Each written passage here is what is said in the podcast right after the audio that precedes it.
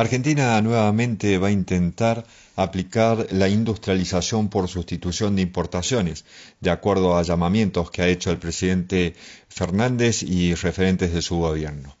La industrialización por sustitución de importación es un tipo de modelo económico muy popular en países en desarrollo, especialmente en Latinoamérica. Básicamente este plan consiste en dejar de consumir productos extranjeros y comenzar a consumir productos nacionales con el fin de alentar la producción nacional y desalentar las importaciones. Después de 1930, Argentina tuvo éxito con este plan, ya que el 35% de la oferta de manufacturas en el mercado local correspondía a importaciones. Otro factor importante en el éxito del plan de sustitución de importaciones fue el contexto internacional que se vivía en la época. Recordemos que hacia 1930 se vivió el periodo de la Gran Depresión y unos años después estalló la Segunda Guerra Mundial.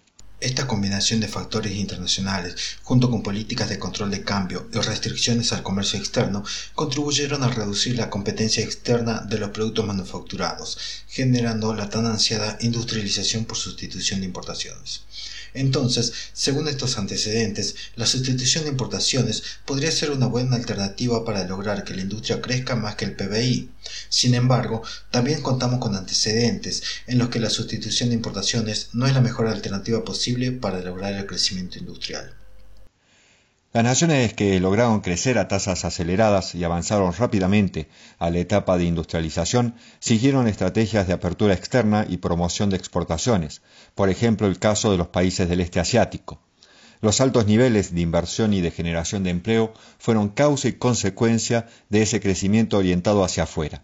En estos países, el proceso de apertura y las políticas de apoyo a las exportaciones fueron acompañados por políticas industriales y de capacitación que complementaron adecuadamente el desarrollo.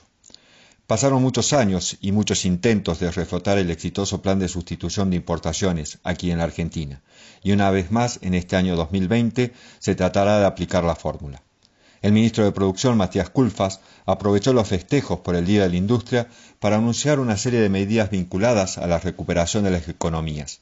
Culfas piensa en poner en marcha un crédito para pymes de 500 millones de dólares provisto por el Banco Interamericano de Desarrollo y también quiere que el BICE, el Banco de Inversiones y Comercio Exterior, haga su apuesta y cuando se trata de financiamiento público tampoco puede quedar afuera el Banco Nación.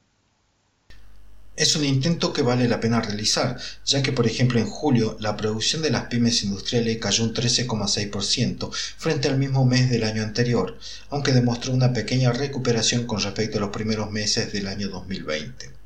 La realidad indica que para recuperar la industria no solo hacen falta créditos, también es necesaria la reactivación de los mercados internos y externos. En este sentido, el dato de julio no es malo, si bien tuvo una caída respecto del año anterior, esta caída fue menor a los primeros meses del año.